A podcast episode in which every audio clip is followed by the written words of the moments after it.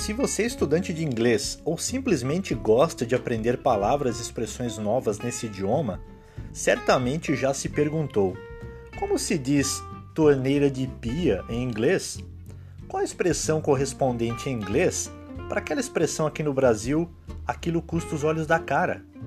E é verdade que eu não deveria dizer How are you? Como você está em inglês se eu conversar com um gringo?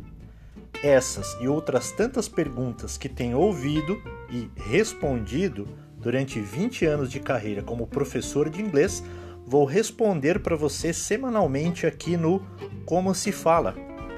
Você tem dúvidas de como se fala essa ou aquela palavra ou expressão em inglês?